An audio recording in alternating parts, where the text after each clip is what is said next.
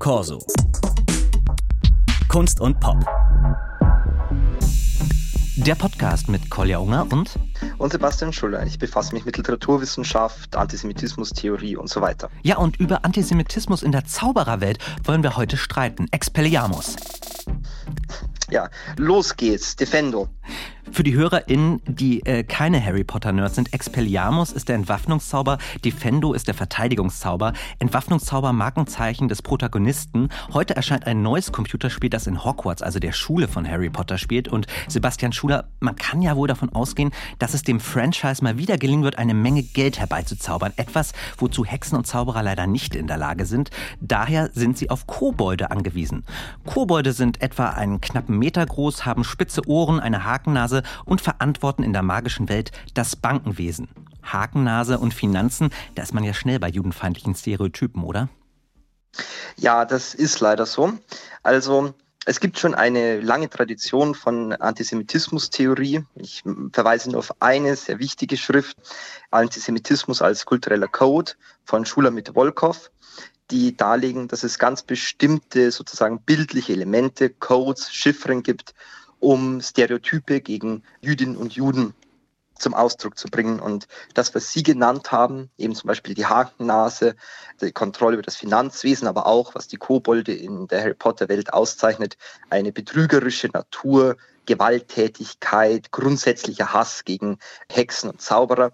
All das ist etwas, was auch sozusagen mit den Stereotypen gegen jüdische Menschen historisch, seit es den modernen Antisemitismus überhaupt gibt, verbunden ist und immer wieder in Bildern, in Memes und so weiter reproduziert wurde. Insofern muss man sagen, ja, da wird eine sehr problematische Botschaft transportiert.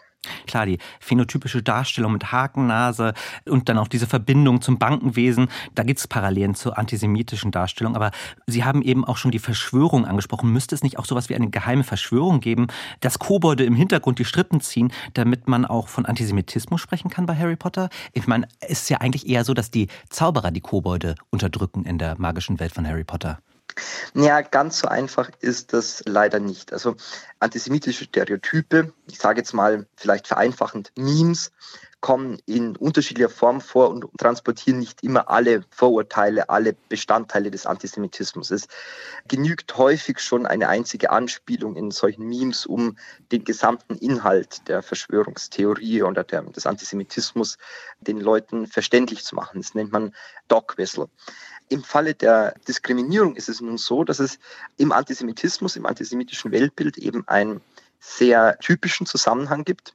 Einerseits stellt man sich die Jüdinnen und Juden als schwache Personen vor, die unterdrückt werden können und gleichzeitig fürchtet man sich von deren geheimen Macht. So, das sind die beiden sozusagen Pole, zwischen denen der Antisemitismus immer hin und her springt. Und genau das sehen wir interessanterweise eben in der Darstellung von magischen Kreaturen bei J.K. Rowling, insbesondere eben bei den Kobolden auch. Einerseits werden sie diskriminiert, es wird aber auch sehr deutlich gemacht, warum es notwendig ist, sie zu diskriminieren. Ich erinnere mich an eine Szene aus dem letzten Band, wo ich denke, Ron, bilde ich mir ein, zu Griphook, als sie ähm, bei Rons Bruder untergetaucht sind, also Griphook ist ein Kobold, sagt, na ja, es ist doch ganz gut, dass ihr keine Zauberstäbe benutzen dürft. Das ist eines der diskriminierenden Gesetze in J.K. Rowlings äh, Zauberwelt gegen Kobolde, weil ihr habt doch eh voll die übermächtige Magie. Der wäre doch sozusagen zu krass, wenn ihr jetzt noch äh, Zauberstäbe benutzen dürftet. Und genauso wird erklärt, dass Kobolde die Zaubererwelt prinzipiell bedrohen, Ihre Kritik an Harry Potter und seiner Autorin Joanne K. Rowling, die geht ja noch über den Antisemitismusvorwurf hinaus. Es werde ein, ich zitiere sie, konservatives, regressives und neoliberales Weltbild entworfen. Und an der Stelle frage ich mich schon, ob wir dasselbe Buch gelesen haben. Schließlich leidet Harry Potter doch sehr unter seiner spießigen konservativen Unternehmer-Adoptivfamilie und kämpft mit den anderen Außenseitern wie Hermine, deren Eltern nicht zaubern können, Ron, der von Klassismus betroffen ist, und einem Hauselfen, den er aus der Sklaverei befreit hat, gegen den Faschisten Lord Voldemort und seine regressiven Todesser. Was ist denn an dieser Geschichte regressiv? Na gut, fangen wir mal mit dem Konservativismus an. Im Jahr 1950 erschien das Buch The Catcher in the Rye.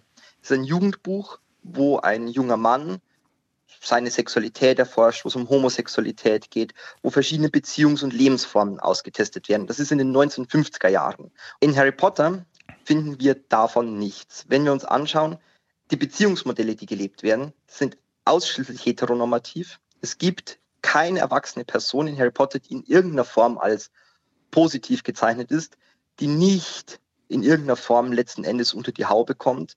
Oh, es gibt Wir haben Albus Dumbledore, der ja durchaus eine ähm, homoerotische Beziehung äh, mit äh, Gellert Grindewald hatte.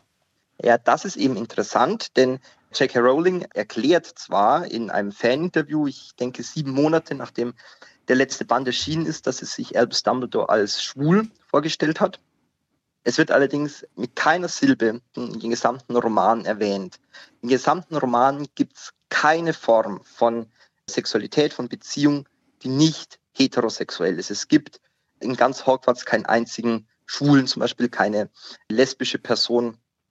Nichts davon. Den Kindern wird ein Weltbild präsentiert und Kindern und Jugendlichen, die das lesen, das eher zu Rosamunde Pilcher passt, als eben zu einem Buch, das letzten Endes Kindern und Jugendlichen einen Zugang zur Welt, zu ihren Problemen und so weiter vermitteln wird. Das heißt, während wir zwar einerseits durchaus an der Oberfläche diesen vermeintlichen Kampf von Harry gegen das Spießertum haben, wiederholt das Buch eigentlich eine ganz spießige Vorstellung von der Welt, wo äh, Leute ganz normal mit ihrer großen Sandkastenliebe zusammenkommen, gründet eine Familie mit vielen Kindern und alle sind glücklich. Also das finde ich tatsächlich, das passt nicht in die 90er Jahre, wo das geschrieben wurde und passt erst recht nicht ins 21. Jahrhundert und fällt eben weit zurück hinter früheren Formen von heranwachsender Literatur. Herr Schuller, dieses, wie Sie sagen, konservative, regressive Weltbild, inwieweit tragt das denn in das neue Spiel hinein? Das Entwicklerstudio Avalanche hatte bereits im Vorfeld verkündet, dass Potter-Autorin J.K. Rowling inhaltlich gar nicht an der Entwicklung von Hogwarts Legacy beteiligt war. Naja, das Problem, das ich sehe bei diesem Spiel, ist ganz grundsätzlich mal, dass die Welt, die J.K. Rowling erschaffen hat und äh, ihre Firma letzten Endes an diesem Spiel beteiligt sind. Und was ich bereits gesehen habe an so einigen ähm, ja, im äh, Gamern, die das auf YouTube streamen, scheint es ja zum Beispiel so zu sein, dass ein Bestandteil dieses Spiels die ununterbrochenen Wettbewerbe in Hogwarts sind. Das ist etwas, was ich auch sehr interessant finde. In Harry Potter geht es letzten Endes nur um Wettbewerb. Es, äh, pädagogische Maßnahmen haben immer was mit Wettbewerb zu tun, mit Punktabzug für die Häuser. Es gibt den Quidditch-Wettbewerb, es gibt internationale Beziehungen, finden eigentlich nur statt in Form von Wettbewerben, zum Beispiel im Trimagischen Turnier und so weiter und so fort. Die Welt in Harry Potter besteht letzten Endes aus Konsum und Wettbewerb. Und was man aus dem Spiel sehen, das ist ganz offensichtlich, kommen wir wieder zum Antisemitismus, darum geht, eine böse Kobold-Verschwörung zu bekämpfen die da im Untergrund irgendwie vor sich hingeht, geht es ansonsten eben auch darum, in diesem Leben als dauernden Wettbewerb teilzunehmen. Und das ist insofern regressiv, weil es ganz tiefe neoliberale Überzeugungen wiederholt, wonach es im Leben eigentlich nichts gibt außer Konsum und Wettbewerb, wonach der Markt eben sozusagen alles ist. Und das scheint, zumindest nach meinen ersten Eindrücken, dieses Spiel auch zu transportieren, ganz unabhängig davon, ob J.K. Rowling beteiligt ist oder nicht. Der Corso-Podcast mit Kolja Unger und Sebastian Schuller. Heute erscheint das Zaubererspiel Hogwarts Legacy, angelehnt an die Romanreihe Harry Potter von J.K. Rowling. Ich habe zusammen mit Sebastian Schuller über das Weltbild, was dahinter steckt, gesprochen. Wir sagen äh, Tschüss und ja, machen Sie es gut. Tschüss. Corso. Kunst und Pop.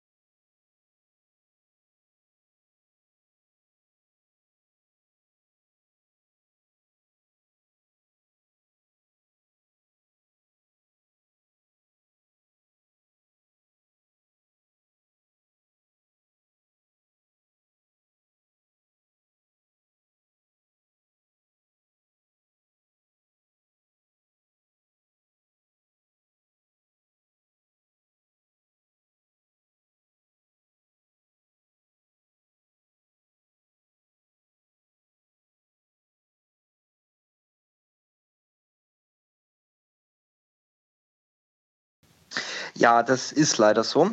Also es gibt schon eine lange Tradition von Antisemitismustheorie. Ich verweise nur auf eine sehr wichtige Schrift, äh, äh, Antisemitismus als kultureller Code von Schulamit Wolkow, die darlegen, dass es ganz bestimmte sozusagen bildliche Elemente, Codes, Chiffren gibt, um Stereotype gegen äh, Jüdinnen und Juden zum Ausdruck zu bringen. Und das, was Sie genannt haben, eben zum Beispiel die Hakennase, äh, die Kontrolle über das Finanzwesen, aber auch, was die Kobolde in der Harry Potter-Welt auszeichnet, eine betrügerische Natur, Gewalttätigkeit, grundsätzlicher Hass gegen äh, Hexen und Zauberer. Äh, all das ist etwas, was auch sozusagen mit äh, den Stereotypen gegen jüdische Menschen historisch, seit es den modernen Antisemitismus überhaupt gibt, verbunden ist und immer wieder in Bildern, in Memes und so weiter reproduziert wurde. Insofern muss man sagen, ja, das, da wird eine sehr problematische Botschaft transportiert. Da wollen wir gleich noch länger drauf eingehen, aber erstmal, Sebastian Schuller, Sie haben über Antisemitismus in der Popkultur promoviert. Führt das auch dazu, dass man die Sachen, die man eigentlich mag, nochmal mit ganz anderen Augen betrachten muss? Also ich habe über äh, den Zusammenhang von Globalisierung und äh, Popkultur äh, meine Dissertation geschrieben und befasse mich jetzt gerade sozusagen in meinen Postdoc-Forschungsprojekten mit ähm, Verschwörungstheorie, Antisemitismus und eben den Zusammenhängen mit globaler Popkultur. Ähm, aber ja, also ähm, das stimmt natürlich. Man, das Schlimme an unserer Welt, äh, wie sie heute ist, ist, dass ähm, Vorteile, Rassismen, Antisemitismus äh, und so weiter ähm, leider in popkulturellen Zusammenhängen sehr verbreitet sind. Und ähm, in der Tat äh, kommt man dann dazu, dass man ja sozusagen äh, Kill Your Darlings machen muss, also dass man erkennen muss, dass viele Dinge, mit denen man aufgewachsen ist, vielleicht nicht unbedingt ähm, frei sind von äh, solchen Stereotypen, von solchen problematischen Ideologien. Dann kommen wir nochmal auf die Kobolde zu sprechen. Klar, die phänotypische Darstellung mit Hakennase ähm, die, und, und dann auch diese Verbindung zum Bankenwesen, das, da gibt es Parallelen zur antisemitischen Darstellung. Aber Sie haben eben auch schon die Verschwörung angesprochen. Müsste es nicht auch sowas wie eine geheime Verschwörung geben, äh, die äh, das Kobolde im Hintergrund die Strippen ziehen, damit man auch von Antisemitismus sprechen kann bei Harry Potter? Ich meine, es ist ja eigentlich eher so, dass die Zauberer die Kobolde unterdrücken in der magischen Welt von Harry Potter. Ja, ganz so einfach ist das äh, leider nicht. Also äh, wenn wir uns anschauen, zunächst mal ganz grundsätzlich, ähm, antisemitische Stereotype, ich sage jetzt mal vielleicht vereinfachend Memes, kommen in unterschiedlicher Form vor und, haben, und transportieren nicht immer alle Vorurteile, alle Bestandteile des Antisemitismus. Es äh, genügt häufig schon eine einzige Anspielung in solchen Memes, um den gesamten Inhalt der Verschwörungstheorie oder der, des Antisemitismus ähm, sozusagen den Leuten verständlich zu machen. Das nennt man äh, manchmal dann auch so ein Dog-Whistle. Äh, Im Falle der äh, Diskriminierung ist es nun so, dass es ein, im Antisemitismus, im antisemitischen Weltbild eben ein sehr ähm, seltsamen oder auch nicht seltsamen, aber typischen Zusammenhang gibt.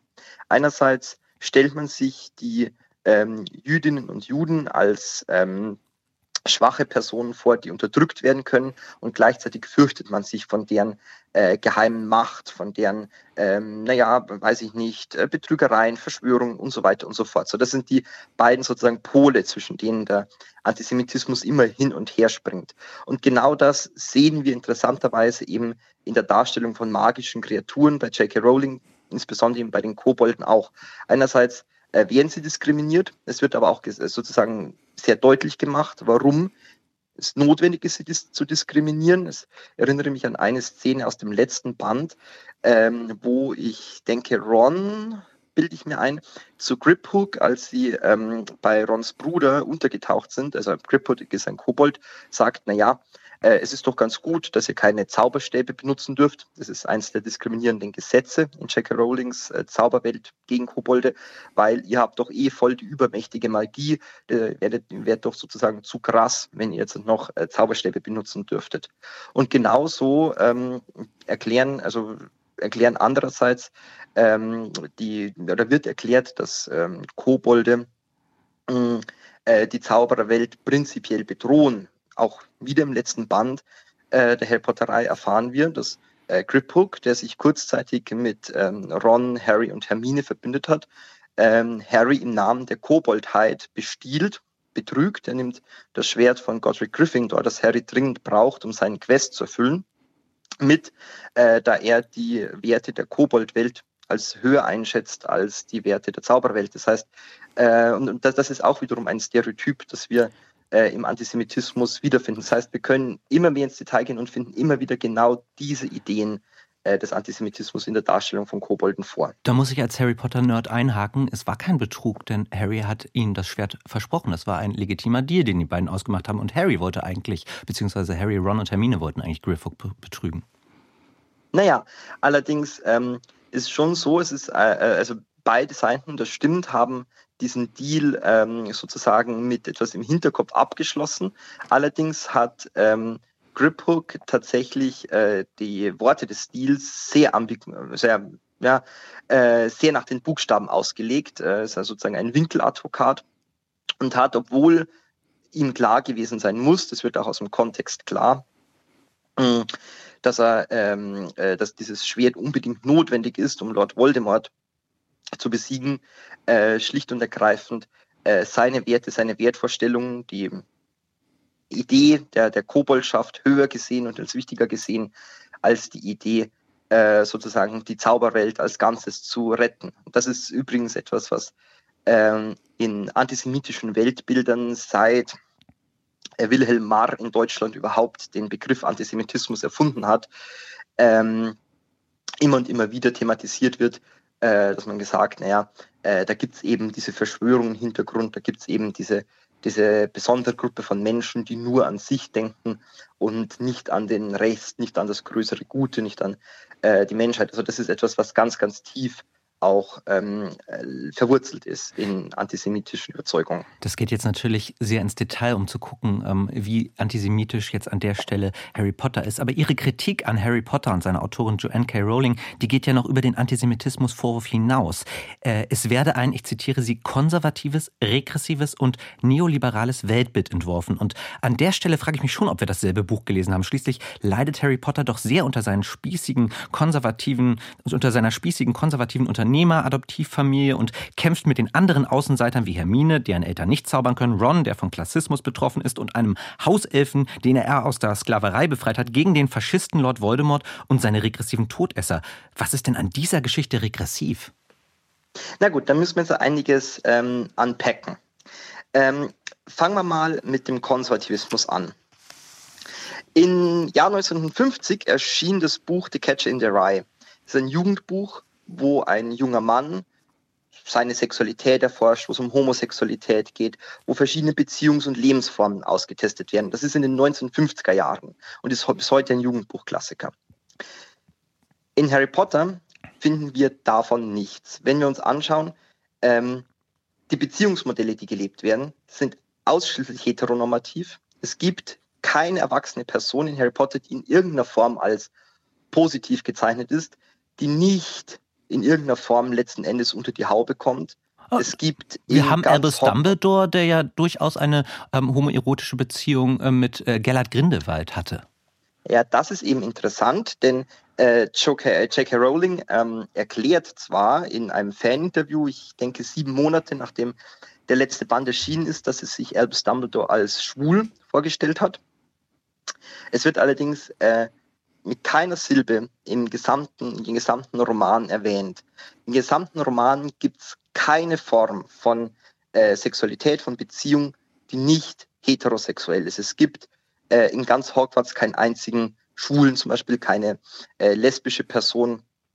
Nichts davon. Den Kindern wird ein Weltbild präsentiert und Kindern und Jugendlichen, die das lesen, äh, das eher zu Rosamunde Pilcher passt, als äh, eben zu einem Buch, das letzten Endes Kindern äh, und Jugendlichen einen Zugang zur Welt, zu ihren Problemen und so weiter vermitteln wird. Das heißt, während wir zwar einerseits durchaus an der Oberfläche diesen vermeintlichen Kampf von Harry gegen das Spießertum haben, wiederholt das Buch eigentlich eine ganz spießige Vorstellung von der Welt, wo äh, Leute ganz normal mit ihrer großen Sandkastenliebe zusammenkommen, vielleicht nach ein paar äh, größeren Problemen, aber man kommt am Ende zusammen, findet die große Liebe, gründet eine Familie mit vielen Kindern und alle sind glücklich. Also ähm, das finde ich tatsächlich das ähm, passt nicht in die 90er Jahre, wo das geschrieben wurde und passt erst recht nicht ins 21. Jahrhundert und fällt eben weit zurück hinter früheren Formen von heranwachsender Literatur, fällt sogar zurück hinter Sachen wie, ich weiß nicht, ob das noch irgendjemand kennt, äh, The Worst Witch, eine Buchreihe und später äh, Filmreihe oder Filmserie, äh, wo es auch um eine magische Schule geht, wo so Fragen des Heranwachsens viel, viel komplexer mit viel, viel mehr äh, ja, modernen Anklängen diskutiert werden. Herr Schuller, dieses, wie Sie sagen, konservative, regressive Be Weltbild, inwieweit tragt das denn in das neue Spiel hinein? Das Entwicklerstudio Avalanche hat ja bereits im Vorfeld, hatte ja im, hatte im hatte bereits im Vorfeld verkündet, dass Potter-Autorin J.K. Rowling inhaltlich gar nicht an der Entwicklung von Hogwarts Legacy beteiligt war. Hm, naja, ähm, da müssen wir jetzt halt schauen. Ähm, das Problem, äh, das ich sehe bei diesem Spiel, ist ganz grundsätzlich mal, dass äh, die Welt, die J.K. Rowling erschaffen hat und ähm, ihre Firma letzten Endes an diesem Spiel beteiligt sind. Und äh, was ich bereits gesehen habe, äh, an ähm, so einigen ähm, ja, im, äh, Gamern, die das auf YouTube streamen, äh, scheint es ja zum Beispiel so zu sein, dass ein äh, Bestandteil dieses Spiels äh, die ununterbrochenen Wettbewerbe in Hogwarts sind. Das ist etwas, was ich auch sehr interessant finde. Ähm, in Harry Potter geht es letzten Endes nur um Wettbewerb. Äh, pädagogische Maßnahmen haben immer was mit Wettbewerb zu tun, mit Punktabzug für die Häuser. Es gibt den Quidditch-Wettbewerb, es gibt äh, internationale Beziehungen, nämlich äh, finden eigentlich nur statt in Form von Wettbewerben, zum Beispiel im Trimagischen Turnier und so weiter und so fort. Die Welt in Harry Potter besteht letzten Endes aus Konsum und Wettbewerb. Und was man äh, aus dem Spiel sehen kann, man kann davon sehen, dass es ganz offensichtlich kommen wir wieder zum Antisemitismus, darum geht, eine äh, böse Kobold-Verschwörung zu bekämpfen die da im Untergrund irgendwie vor sich hingeht, äh, geht es ansonsten eben auch darum, in diesem äh, Leben als dauernden Wettbewerb teilzunehmen. Und das ist insofern regressiv, weil es äh, ganz tiefe neoliberale Überzeugungen wiederholt, wonach es im Leben eigentlich nichts gibt außer Konsum und Wettbewerb, wonach der Markt eben sozusagen alles ist. Und ähm, das scheint, zumindest nach meinen ersten Eindrücken, dieses Spiel auch zu transportieren, ganz unabhängig davon, ob äh, J.K. Rowling beteiligt ist oder nicht. Heute erscheint das äh, Heute erscheint das Zaubererspiel Hogwarts Legacy, angelehnt an die Romanreihe Harry Potter von J.K. Rowling. Wir haben zusammen, ich habe zusammen mit Sebastian Schuller über das Weltbild, was dahinter steckt, gesprochen. Ähm, vielen Dank fürs Gespräch. Ja, ich bedanke mich. Der Corso-Podcast mit Kolja Unger und Sebastian Schuller. Wir sagen äh, Tschüss und ähm, ja, machen Sie es gut. Tschüss.